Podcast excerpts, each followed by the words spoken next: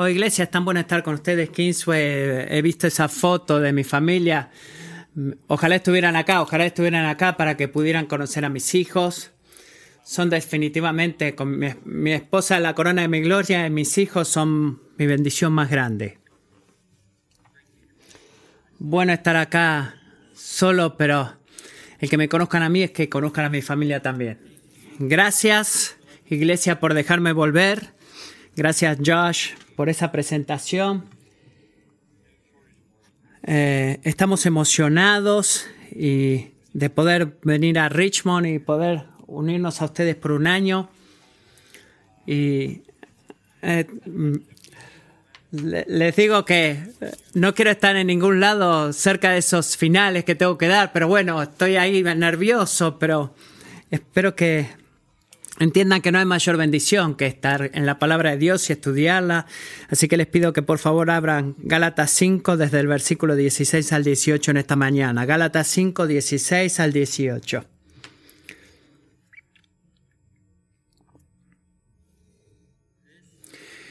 Digo pues, perdón, esta es la palabra de Dios para nosotros en esta mañana. Digo pues, anden por el Espíritu y no cumplirán el deseo de la carne. Porque el deseo de la carne es contra el espíritu y el del espíritu es contra la carne. Pues estos se oponen el uno al otro, de manera que ustedes no pueden hacer lo que deseen. Pero si son guiados por el espíritu, no están bajo la ley. Oremos. Padre, es un gozo estar reunidos con tu palabra abierta.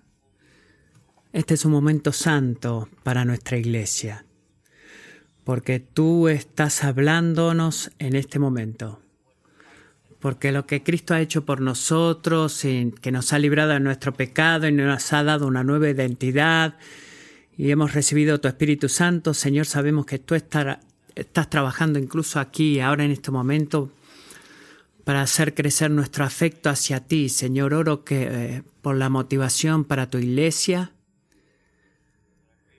Señor, oro por aquellos que no te conocen en esta mañana, que esta palabra mueva sus corazones hacia la gloria de Jesucristo y a la vida que es ofrecida gratuitamente por fe en Él. En tu nombre oramos, Señor, amén. En el folclore americano existe esta historia, es una de mis historias favoritas, un famoso duelo que sucedió unos cientos de años atrás es en la parte baja de Luisiana, uno de los hombres, un herrero llamado James Humble, era un hombre que era tan alto de casi siete pies de altos. Humble era un hombre tranquilo y él dijo algo que fue tomado de mala manera y, ofensivamente hacia de acuerdo a los eventos que estaban sucediendo en el lugar de Luisiana en el que estaba trabajando. Pero esto fue tomado ofensivamente, especialmente por un hombre llamado Bernard Malgony que había sido recientemente elegido legislador en el estado y que era conocida por la familia prominente del sur de la cual venía. Su altura pequeña, que apenas era de cinco pies cinco, y tenía una gran habilidad para pelear con espada y usar las pistolas. Bueno, este hombre se ofendió mucho de parte de Humboldt y lo desafió a un duelo, a un duelo a muerte. Ahora, en esos tiempos eh, era normal que si vos desafiabas a alguien a un duelo, bueno, tú le dabas al oponente el privilegio de elegir las armas y el lugar donde se iba a desarrollar ese duelo. Así que este Humboldt no sabía usar espadas ni sabía usar eh, eh, pistolas tampoco. Él podía hacer el trabajo bien, este, para quizás cazar un animal, pero no podía hacer eso. Así que se pueden imaginar la ola de temor que apareció en el corazón de Humboldt, que vino, eh, que vino de una posición humilde y que estaba a punto de perder su vida por haber abierto su boca de una manera inapropiada, pero Humboldt, en un momento de lucidez, de lucidez diseñó un plan.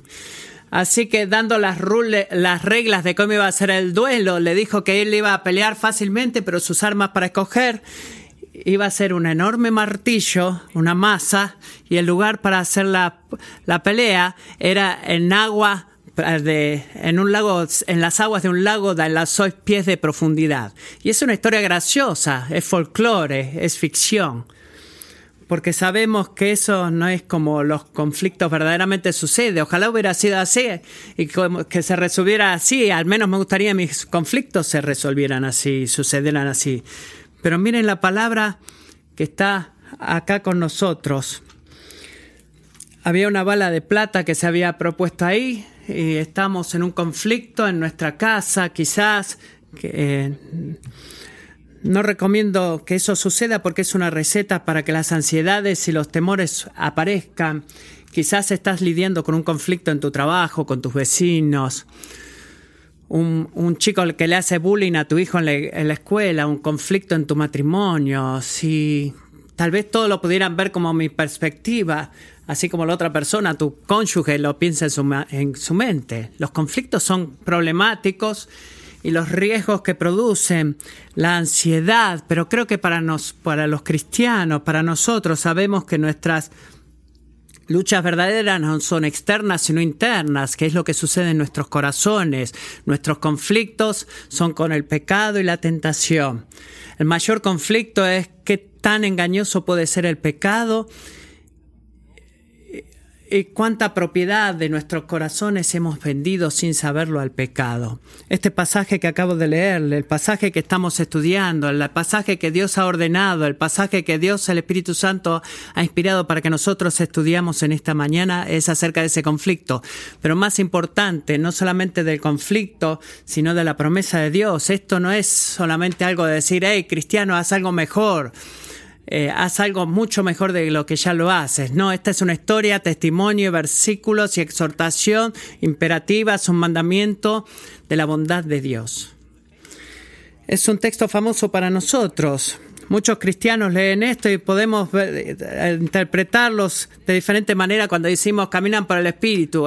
cuando Pablo dice, hey, haz esto, camina por el Espíritu, a veces tomamos eso como una forma de micro gerenciamiento de parte de Dios, porque decimos, bueno, Dios es soberano en las cosas, en las cosas grandes, pero también Él es soberano en el McDonald's que podemos comer ahí en la I-64. Y decimos, bueno, debo agarrar guacamole en chipotle, va a estar honrando esto al Señor, que gaste 1,99, me puedo tomar una coca en lugar de un vaso de agua y podemos ver a nuestras vidas y decimos, bueno, creo que no estoy caminando en el espíritu cuando se habla de estos temas tan pequeños. Y creo que a veces podemos ver que esto se aplica en nuestras vidas. Algunos toman este pasaje como el perro blanco contra el perro, negro, el espíritu contra el pecado. Tienes que elegir, tienes que escoger cuál vas a alimentar y a cuál vas a hacer morir de hambre. Y la razón por la cual sigues peleando es porque un minuto le das al espíritu y el otro minuto al, a la carne. Tú puedes matar al pecado si tú le das el alimento al perro blanco. quizás esta, solo enfócate en Dios y no te enfocarás en el pecado. Imagínate Imagínense una casa con pintura fresca en la pared, dice, no toque la pintura fresca, solo ve para el otro lado, solamente toca la otra pared que está seca. No me gusta la palabra que dice solo, porque es una palabra que ah, tiene, es como que estuvieras sosteniendo 100 libras, pero solamente puedo sostener 5 con mi mano, solo haz esto.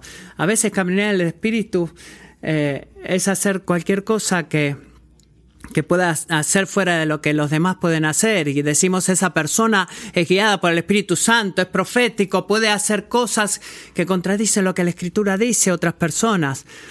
Este, son libres de la comunidad, son, están más allá de lo que las escrituras dicen. Y algunos de estos van a tomar esto de que el Espíritu Santo está como en Silo, es nuestro mayor confort, el que nos reconforta, Él está parte del Padre y del Hijo, que verdaderamente no está conectado con el amor del Padre y con el cumplimiento de lo que Cristo ha hecho por nosotros en la cruz. No hay pasaje que sea más necesario para nosotros en esta mañana que este. Este conflicto no es algo teórico, sino que es algo con lo que yo lidio, algo con lo que yo he caminado en este cuarto lidiando y las cosas con las que nosotros lidiamos con esto, con el pecado y la tentación cada día. Y si tú te levantas y no estás al tanto del pecado y la tentación, hermanos, tú tienes un, un corazón lleno de callosidad hacia la realidad en la que vives. Somos prontos para la incredulidad y este pasaje espero y es la intención de Dios que te mueva hacia la fe.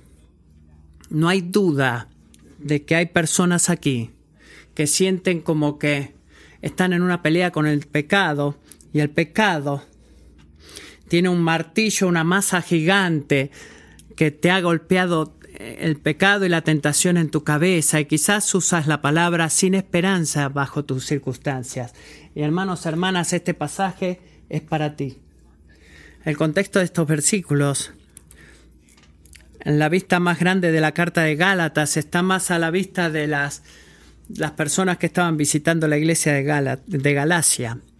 Gente que escogía luchar y dividir,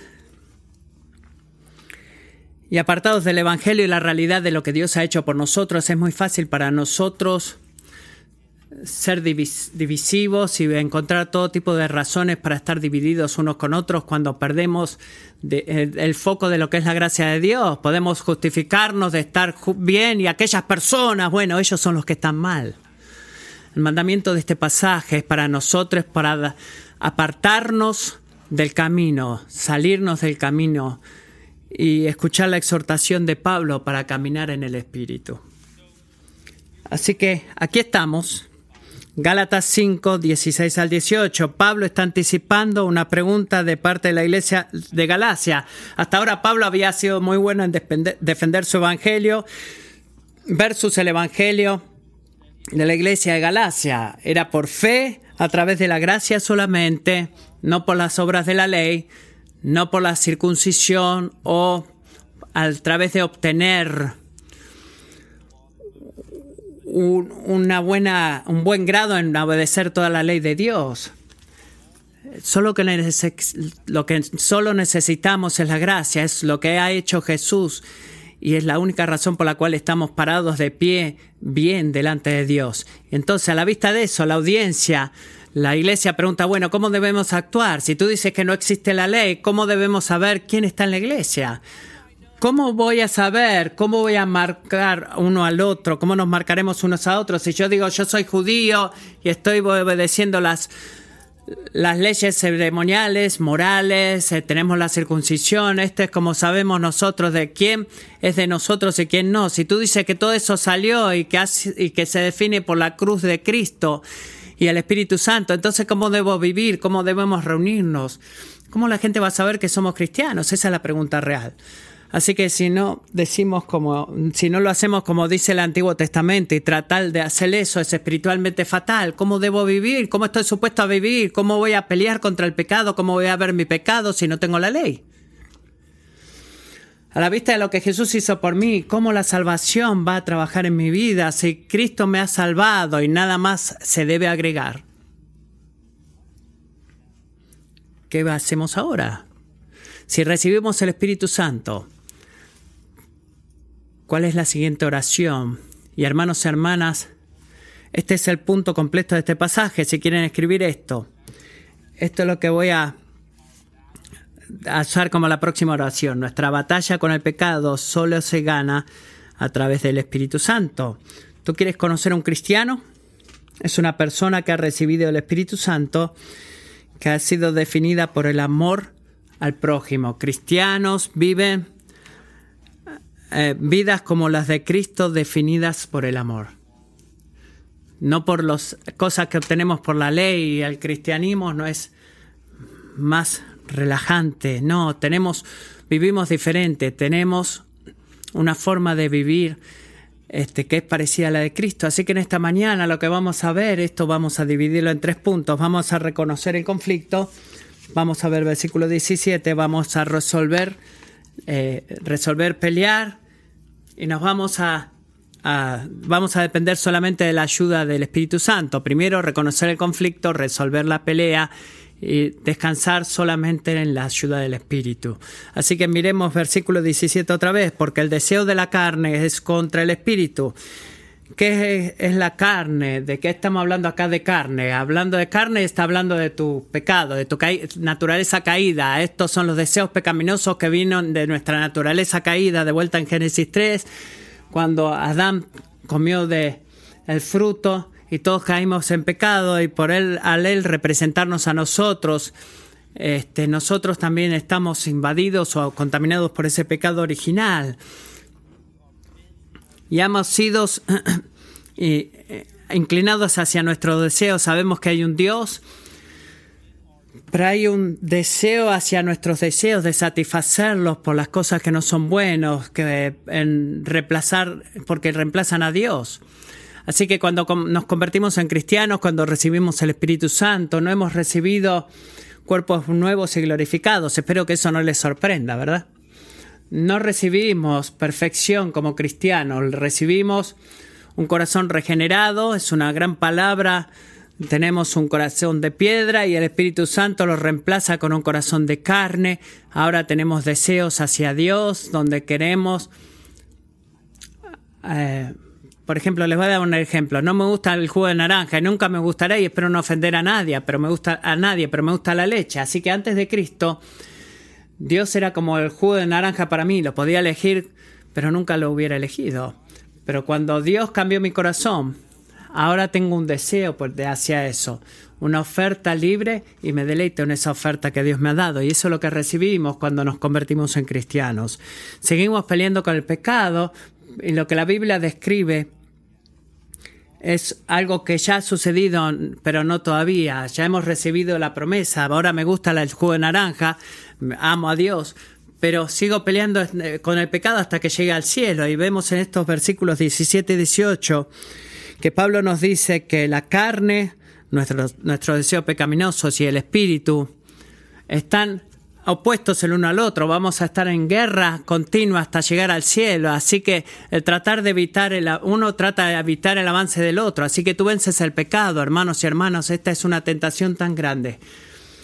Bueno, ah, vamos a masterizar algo moralmente, cómo venzo al pecado y con lo que aprendemos de Pablo en Gálatas es de que la ley nunca ha sido diseñada para hacer nuestra salvación, ni tampoco mostrarnos la capacidad de poder salvarnos a nosotros, sino que nos muestra la necesidad de un Salvador. Así que cuando leemos versículos 17 y 18 de este pasaje, deben saber que la carne y el espíritu están opuestos y están peleando. Y nosotros a menudo, estoy culpable de esto yo también, decimos, Pablo, yo sé esto, saquemos al espíritu de, lado y Caleb puede tratar. Y saben, saben quién es el que gana, la carne, porque la carne encuentra una oportunidad a través de la ley para motivar lo que ya está en mi corazón, los deseos pecaminosos, y que me inclina hacia las cosas pecaminosas. Solamente Dios con nosotros a través del Espíritu Santo nos puede salvar y ayudarnos en medio de nuestra necesidad. Así que Pablo nos enseña dos principios profundos acerca de la naturaleza de la vida cristiana. ¿Quieres saber cómo se ve? Bueno, una vez que estamos acá, ¿cuál es la marca? ¿Cómo sabemos quién es cristiano y quién no? Bueno, dos cosas podemos saber. Primero, la gracia de Dios nos define. Esa es la marca limitadora, el Dios que nos salvó de nuestro pecado y tenemos una nueva vida para vivir. Pero segundo, segundo, dice que los cristianos estarán en conflicto, así que sigue alerta en operativo, en imperativo le dice, camina a través del Espíritu. Así que, ¿qué es el Espíritu que estamos hablando acá? Vamos a volvernos emocionales. ¿Qué es el espíritu? Está hablando de tu espíritu, es eh, caer de tu corazón, lo que te sientes que, que sientas que te haga sentir real. Estamos hablando de el poder de Dios, es como mi control remoto que se queda sin batería. Si decimos, hey muchachos, estén seguros de cambiar su batería en la vida cristiana, caminen por el Espíritu, el Espíritu es la fuente de poder, estén seguros de estar enchufados a ella. Pero no, no es para nada eso, no es eso para nada. Es Dios mismo. Estamos hablando de la tercera persona de la Trinidad. Hermanos, hermanas, nosotros cristianos creemos, tenemos una fe trinitaria, tenemos una fe trinitaria. El Espíritu Santo no es un viento, una fuente de poder impersonal que como que flota en el aire. No, Él es Dios. Él es Dios. Y Pablo está diciendo eso cuando dice caminen por el Espíritu. Está hablando en el contexto de que los Gálatas iban a recibir de la carta a los Gálatas, pero también en una anticipación del Antiguo Testamento. Hay dos pasajes que quiero apuntar y deben estar en la pantalla, donde vemos el Espíritu Santo, el Espíritu Santo al cual nos referimos acá, Gálatas 3, 1 al 4. Le, aprendemos que el Espíritu Santo es el resultado de la salvación por fe, por la gracia de Dios solamente. Pablo escribe esto. Oh Gálatas insensatos, ¿quién los ha fascinado a ustedes? Ante cuyos ojos Jesucristo fue presentado públicamente como crucificado. Esto es lo único que quiero averiguar de ustedes. ¿Recibieron el Espíritu por las obras de la ley o por el oír con fe?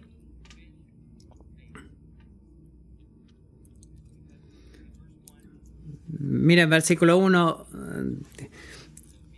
cuyo ojos Jesucristo fue presentado públicamente como crucificado.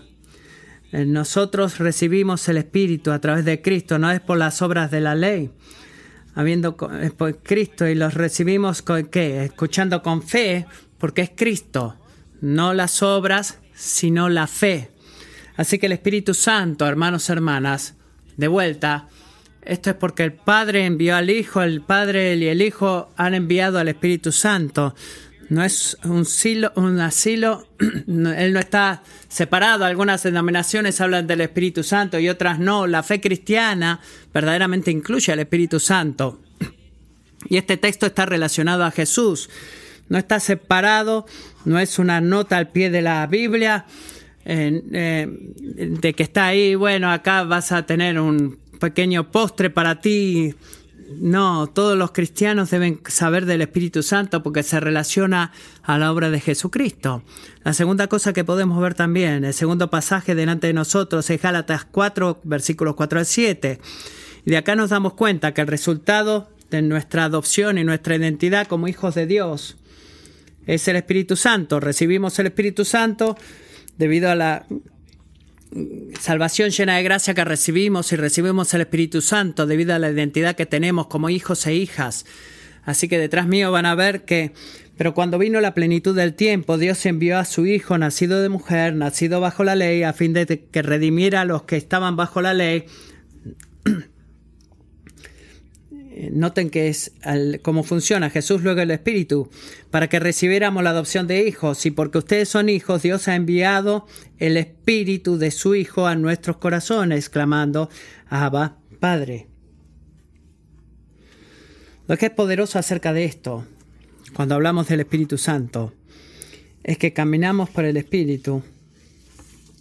Jesús recibimos a Jesús y al Espíritu, pero luego empezamos a notar en la carta de Pablo que se vuelve un poco más personal al final de la carta, que recibimos el Espíritu del Hijo, que testifica de nuestra adopción. Él está clamando, es el ministerio del Espíritu Santo, hacer que el Hijo sea glorioso para nosotros.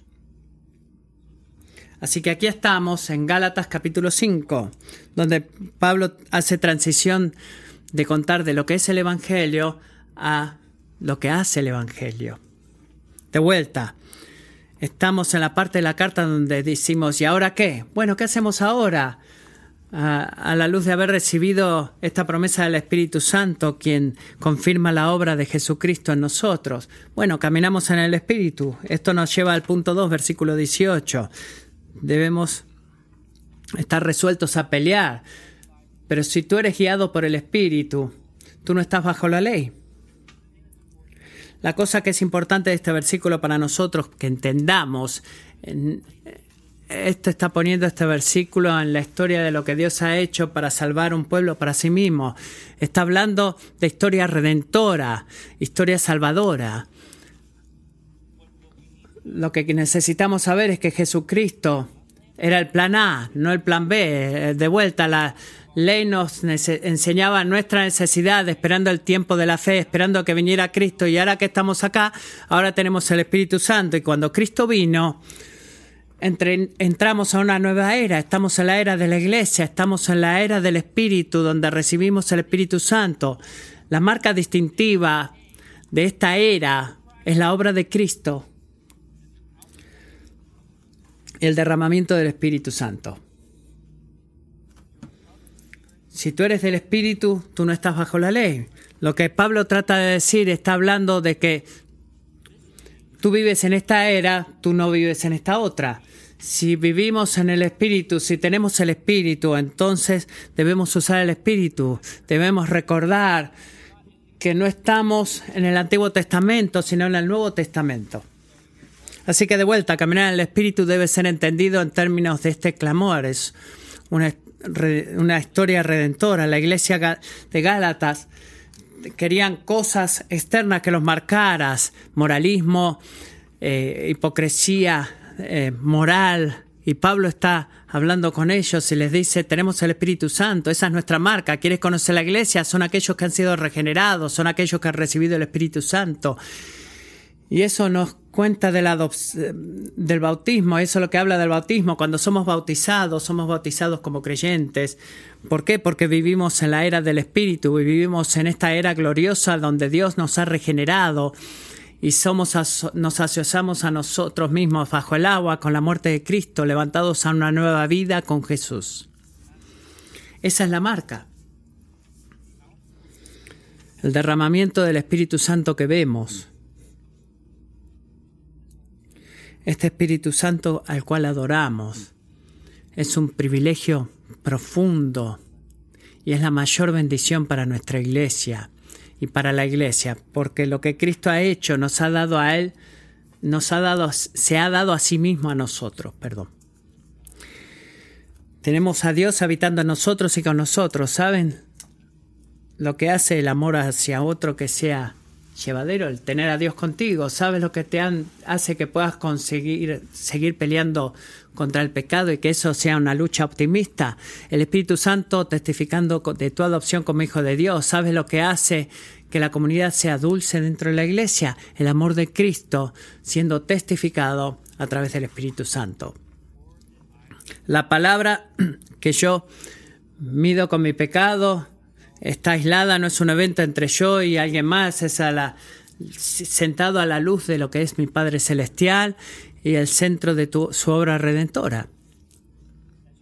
Así que mientras piensas en este día o en esta semana, las cosas con las que estás lidiando, ese pecado que está en tu, delante de tu cara, que no lo puedes mover ni a la derecha ni a la izquierda, Dios ha ordenado para que tú pelees contra ese pecado en esta era gloriosa donde tenemos el Espíritu.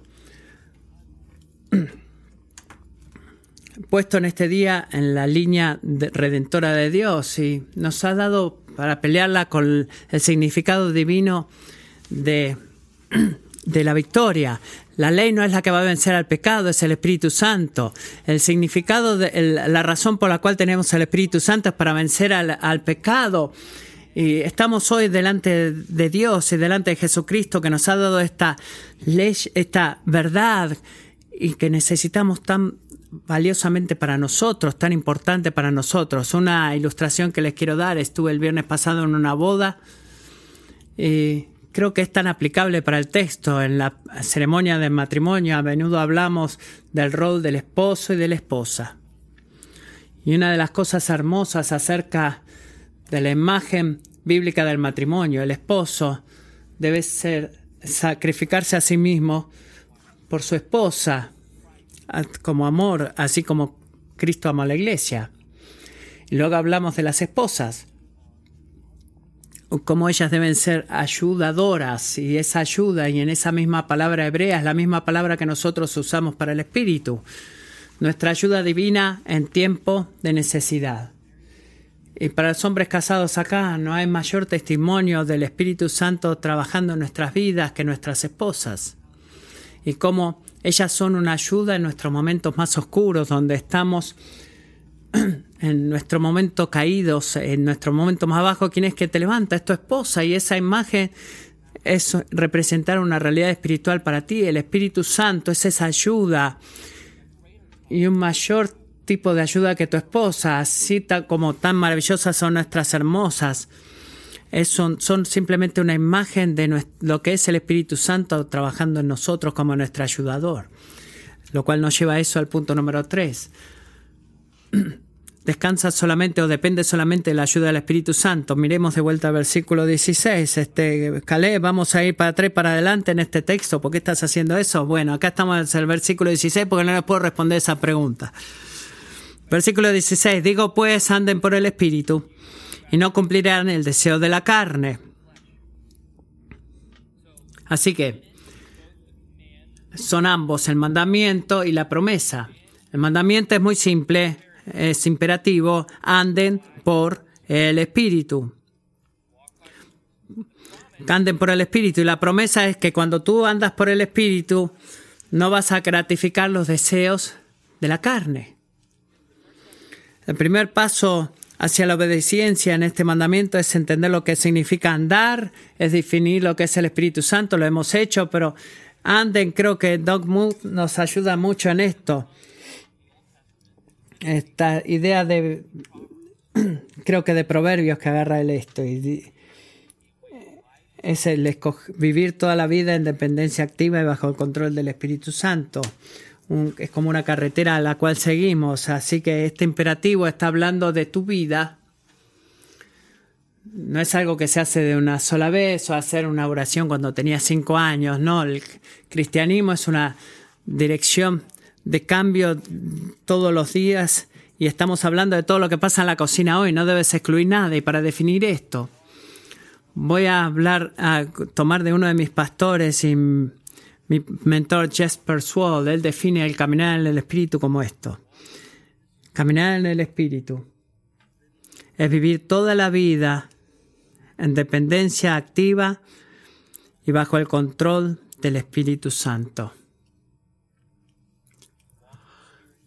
Caminar en el Espíritu es vivir toda la vida en dependencia activa y bajo el control del Espíritu Santo. Lo cual nos trae al contraste de vuelta de este pasaje, el Espíritu y la carne. El Espíritu y la carne.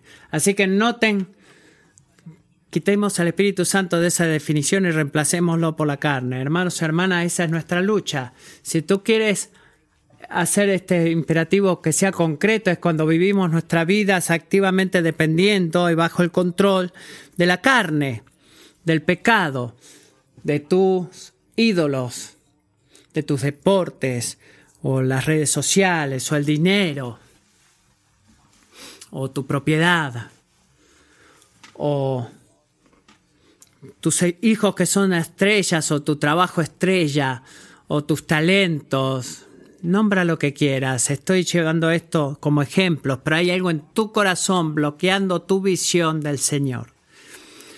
Que tú puedes moverte en obediencia, que evita que puedas moverte en obediencia al Espíritu. Y este es un pasaje que nos podemos relacionar mucho. La promesa, la buena noticia de este pasaje, la segunda parte, hay una negación enfática, lo que Pablo dice que no cumplirán. En el original está diciendo, tú no, no lo vas a hacer, no. Satisfacer los deseos de la carne. En inglés, y sé que hay otras lenguas acá, cuando usamos la palabra negativa, eso lo cancela, ¿verdad? Tú, tú no vas a decir, no, no voy a gratificar los deseos de la carne. y no es la forma de Pablo decir, hey, te agarré, le hice una trampa. No, es algo enfático y más permanente que él usa. Por eso usa la negación doble. Así que cuando él dice no cumplirán, esta es una palabra motivacional, porque esta también es Pablo eh, inclinándose a la que ha contado en Gálatas. Dios ha hecho dos cosas a la luz de Jesús en, en lo que considera nuestros pecados. Ha hecho un clamor hacia nosotros sobre nuestras vidas voy a tomar un momento. Vamos a parar acá por un segundo. Roto el clamor del pecado sobre nosotros. No sé si hay alguien acá que necesita escuchar eso. Quizás en este momento estás en un momento oscuro, pero hermano, hermana, si tú confías en el Señor, si tú crees, hermana, en Jesús, el clamor del pecado sobre ti ha sido roto. Hay esperanza para ti. Y oro que este texto te motive a ti específicamente. La segunda cosa que Dios ha hecho por nosotros en la cruz es el que nos ha dado, se ha dado a sí mismo para nosotros y al Espíritu Santo. El confort, la promesa, el poder de este mandamiento es implícito en el mandamiento mismo. Dios, todo, la presencia del Dios Todopoderoso está contigo. Nuestra única esperanza en la vida y la muerte es que no somos de nosotros mismos, no nos pertenecemos y eso no cambiará cuando llegamos a los imperativos de la Biblia. No es que, ah, bueno, amo la gracia, vamos a la cocina y comencemos a trabajar y em, comencemos a, hacer todo en nuestra carne. No, la gracia de Dios es el comienzo, el medio, es el final. Cuando Caleb muere, no respire más, es la gracia que le suplirá a Él el camino a la eternidad. Es la historia de cada cristiano, es la gracia de comienzo a fin. Y nuestro enemigo no, está, no es más nuestro maestro, nuestro dueño. Todo lo que puede hacer, todo lo que el pecado puede hacer, es suplicarnos que volver, volvamos, invitarnos a, tener un banquete en, en el, la tumba de muerte, pero Él no te puede forzar.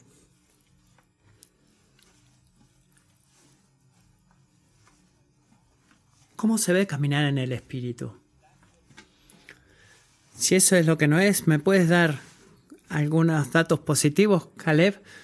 Cuando tú estás más seguro de la presencia de Dios que de las circunstancias en las que estás viviendo, eh, cuando tú confías en la, bondad de la, obra de Dios en lugar de las promesas falsas del pecado, eso es caminar en el Espíritu. Y recuerda que esto es, eh, esta carta de caminar en el Espíritu está arraigada y pegada a lo que es la iglesia, así que cuando gozosamente nos servimos unos a otros en el amor, en el contexto de tu iglesia, de lo que es la iglesia, a pesar, a pesar de los errores de la persona o de la reputación de que ellos quizás puedan tener, sin importar de que te han te han despreciado a ti, cuando tú los amados, cuando Cristo te amó a ti, sin importar lo que está a la vista de tu reputación pecaminosa.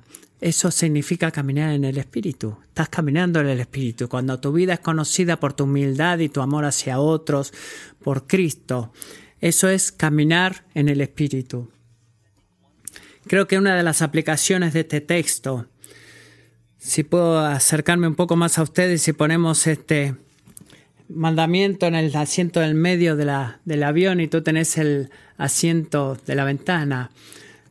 Creo que no hay nada como, como ser defensivos, que decimos, bueno, yo amo al Señor, pero eh, bueno, eh, en algunos años voy a ver qué hago. He vivido toda mi vida, voy a vivir toda mi vida y cuando sea mayor iré por, a mi pastor, pediré por arrepentimiento, voy a ver, preguntarle lo que es el Evangelio, me voy a bautizar y voy a estar bien con Dios.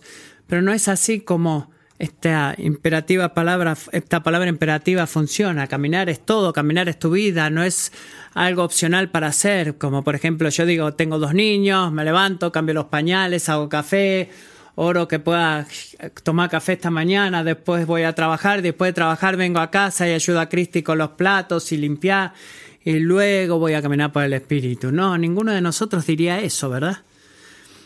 Pero es como que lo hacemos. Cuando llegamos a casa, luego de un largo día, ah, ya hemos, estamos teniendo nuestro tiempo de quietud con el Señor y antes de darnos cuenta ya son las nueve de la noche y todo tipo de eventos que nos hacen olvidar del Señor en nuestro caminar diario. Es fácil encontrar una seguridad falsa que falsamente nos asegurará que seguimos su mandamiento. Podemos decir de este pasaje de como por ejemplo Caleb, voy a levantar mi mano, Caleb, Nunca me siento tentado a ir a una ceremonia de leyes.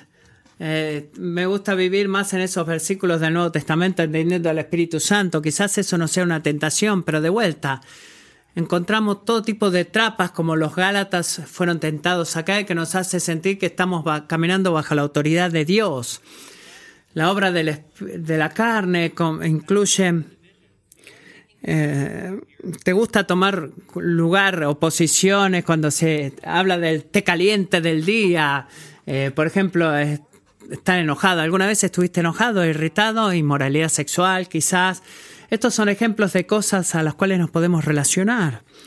Hay todo tipo de cosas a las cuales podemos tener la apariencia y la autoridad del Señor, pero es en realidad nuestra carne trabajando. Estuve hablando con un hombre unas semanas atrás y, él estaba saliendo con una chica de nuestro grupo de comunidad y él le dije, hey, cuéntame tu testimonio. Y dice, bueno, hoy me he bautizado. ¡Wow! ¡Qué bueno! ¿Cuándo ha cambiado tu vida? Bueno, cuando tenía 16 mi vida empezó a verse diferente. Bueno, cuéntame cómo se ve eso. Bueno, he empezado más independiente de mis padres, empecé a tener mis propios pensamientos y mi propia perspectiva del mundo. Hermanos, Él me dijo, cuando fue bautizado y cuando empezó a pensar sobre sí mismo, pero cuando te arrepentiste del pecado y confiaste en el Señor. Muchas veces podemos confundir los frutos del, buen, del vivir una vida de acuerdo a como dice el Evangelio, con, con, la raíz, todo tipo de caminar o caminar espiritual, caminar por el Espíritu. Podemos parecer que estamos haciendo, pero estamos caminando por la carne. Podemos hacer tanto sacrificialmente para nuestra familia, el complacer a las personas, a las causas sociales. Soy un buen miembro de la iglesia, caminar de esa manera.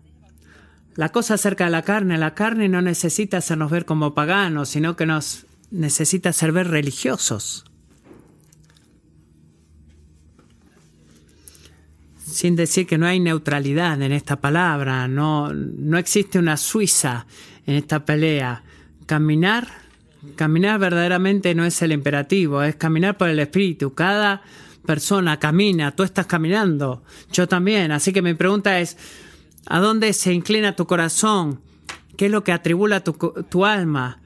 ¿En qué estás priorizando con lo que caminar? ¿O dónde le has dado tu propio corazón a la carne? Caminar en la carne versus caminar en el espíritu, ¿crees que este es otro punto de neutralidad? Quizás no sea neutralidad, sino pluralidad. Oh, es tan bueno que ustedes caminan en el espíritu, que ustedes son cristianos y hacen eso. Yo tengo mucho éxito acá, soy un gran hombre de negocios y mi familia. Bueno, comparemos, hagamos una lista mis caminos son mejores que los tuyos. Este, quizás para los adolescentes pasa eso. ¿Sabes qué? La cristiandad, eh, Dios ha estado trabajando bien para mamá y papá, pero voy a, voy a esperar un poco antes de tomar una decisión porque tengo mucha vida por delante por vivir ahora. La carne. Si tú estás aquí y pensaste eso y estás pensando en eso las obras de la carne. Eso es un choque de autos este, espiritual con consecuencias eternas. Y no puedo y no puedo exaltar cuán importante es eso y cuán real es eso. Tú puedes jugar el juego, eh, pero antes de darte cuenta, estarás siendo esclavo y llevado mucho más lejos de lo que alguna vez imaginaste. Estuve hablando a una persona por la cual oré por su salvación por siete años hasta ahora. Pude compartir Jesús con esa persona hace unas semanas atrás. ¿Y sabes lo que él hizo por esas personas que quizás están en ese tipo de pluralidad?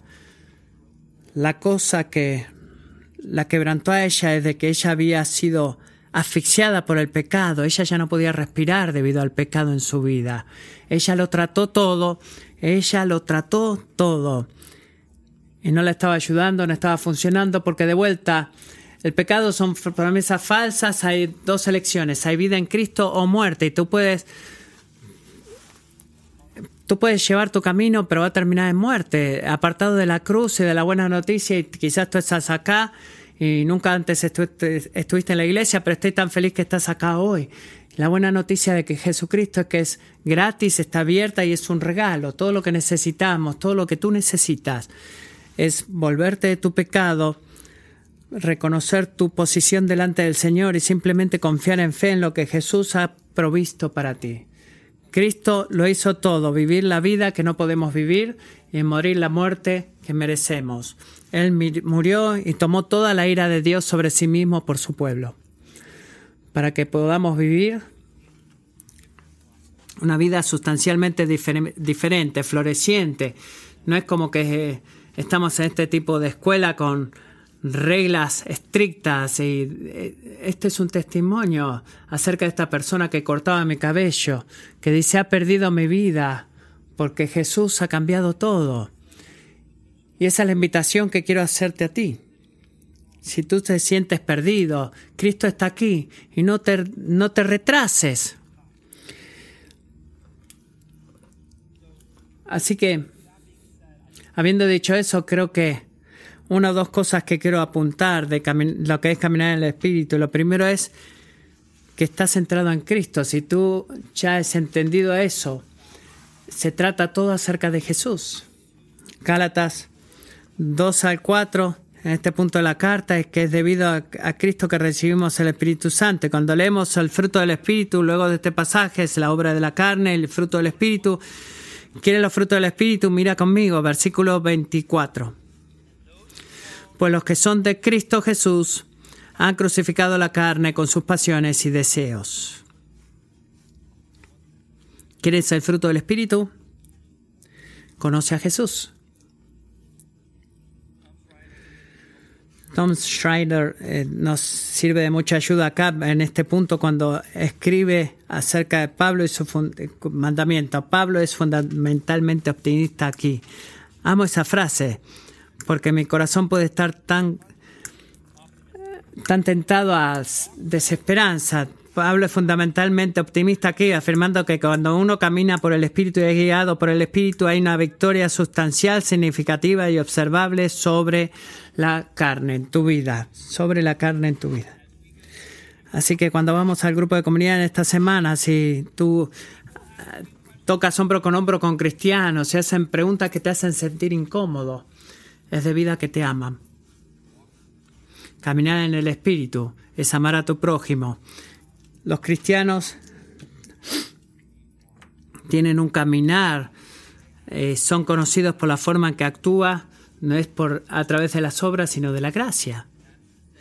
Y eso es decir lo próximo acerca de caminar en el Espíritu. Caminar en el Espíritu, caminar por el Espíritu es una invitación a la libertad. Cuando lees uno de los versículos más famosos, 5.1, que dice, para libertad fue que Cristo nos hizo libres. Para libertad, recibimos libertad. ¿Qué significa eso? ¿Significa que vas a hacer todo lo que quieras? No, significa libertad del pecado, no libertad para pecar. Eso significa que somos libres para honrar al Señor esta es la palabra final que, usaré. Es éticamente motivador y te mueve y nos movemos por lo que Cristo ha hecho por nosotros. No es perfeccionismo, no es momentos de perfeccionismo sin pecado, en donde tú mueres a ti mismo y en un momento puedes completamente abrazar la ley de Dios. Es, imparcial e imperfecto, es lo que dije más temprano. Es el ahora, pero no todavía. Esta es la prueba de la fe, lo que cuando un día seremos libres del pecado por completo. Pero cuando tratamos de obedecer fuera de la gracia, eh, yo anhelo la perfección. ¿Quién anhela el 50%? Yo amo, busco amar a mi prójimo, quiero cumplir perfectamente eso, quiero morir sacrificialmente por mi esposa y anhelaría poder hacer eso. Y ese es nuestro anhelo como cristianos, porque el amor de Dios nos motiva para eso. Y ya he dicho esto, caminar en el Espíritu está en el contexto de la iglesia. El fruto del Espíritu es el amar a tu prójimo como a ti mismo. No es una aventura, sino eh, una actividad comunitaria que hacemos todos. Así que mucho de la prueba está dentro de lo que significa tu membresía como iglesia, cómo vives tu vida con otros cristianos. El problema de Pablo con la iglesia de Gálatas es que ellos pensaban en ellos mismos, estaban envaneciéndose a, ellos mismos como, como un pavo real mostrando sus plumas, ¿verdad? Pablo nos muestra acá un camino, el cual podemos caminar con Dios. Un año atrás estaba planeando hacer Ultimate Frisbee, jugar Frisbee con mis amigos. Eh, cumplí 30 y era mucho más existencial de lo que debería ser. Y estábamos jugando y me lastimé la rodilla. Y voy a que estoy queriendo agarrar este frisbee y cuando caí sentí un pop y dije, oh bueno, estoy mal, estoy mal, voy a, a la casa de retiro de jubilados, mi vida se terminó. Y no, no conozco los términos médicos, pero tenía una inflamación en mis huesos y una tensión, un desgarro en mis ligamentos. Y necesité ponerme un brace desde el tobillo hasta la parte de arriba y no podía mover mi pierna. Y nunca estuve en tanto dolor en mi vida como cuando estuve ahí, cuando tuve ese problema. Y fue al otro día después del Kentucky Derby a la sala de emergencia y eh, por meses de estar así y hacer terapia física y en la terapia física estuve muy sorprendido de lo que tenía que hacer, así que me dijeron cómo sigue la inflamación, debo hacer activar mis músculos, eh, no he podido usar esta pierna por ocho semanas ahora. Y la lección del terapeuta físico de mi herida en mi rodilla, mi terapeuta dijo, Caleb, no se trata de la herida en sí mismo, es aprender cómo caminar de vuelta. Tú estás libre de la herida y tu cuerpo quiere reaccionar y renguear. Tú tienes que aprender otra vez a caminar en la libertad de esa herida. Ya eres libre de esa herida y nosotros como cristianos tenemos una herida mortal que si no recibimos ayuda moriríamos, pero Cristo nos ha liberado y estamos aprendiendo a caminar sin renguear. Será imperfecto parcialmente, pero esa es la buena noticia de este pasaje, que debido a lo que Cristo ha hecho, nosotros somos libres del poder del pecado. El pecado no es broma, nuestro enemigo es real. La promesa de este texto no es de que nuestro enemigo está muerto. Es como este hombre poderoso que, del cual le conté al principio que tenía una pistola y en cualquier otro contexto seríamos terminados. Eh, el, el, hombre humble hubiera sido asesinado. Pero este hombre estaba bajo seis pies de agua y no podía usarse pistola. Y la presencia de Cristo significa eso, de que estamos en ese lago hundiéndonos sin poder pelear contra el pecado, pero tenemos a Dios con nosotros, animándonos y ayudándonos en eso. Oremos, Padre, somos trofeos de tu gracia y no de nuestras obras. Nos humillamos a través de tu palabra. Voy a pedirte que tú nos des la fe para obedecer este mandamiento. Señor, danos poder, abre nuestros ojos para la gloria de Jesucristo. Te doy gracias por enviar al Espíritu Santo, que vivamos en la era del Espíritu para transformar nuestros corazones, por cómo Él ha hecho a Jesús hermoso para nosotros, dándonos la convicción de nuestro pecado como hemos orado en esta mañana, reconfortarnos en cada temporada, para aquellos, Señor, que no te conocen, por favor, podrías tener misericordia. Oramos que tú actúes ahora y traigas salvación, Señor. ¿Podrías, por favor, moverte en nosotros? Haz que este texto esté vivo para nosotros, líbranos de la culpa. Señor, danos poder con tu gracia, haznos optimistas mientras salimos de este cuarto por lo que tú has hecho de salvarnos de nuestros pecados.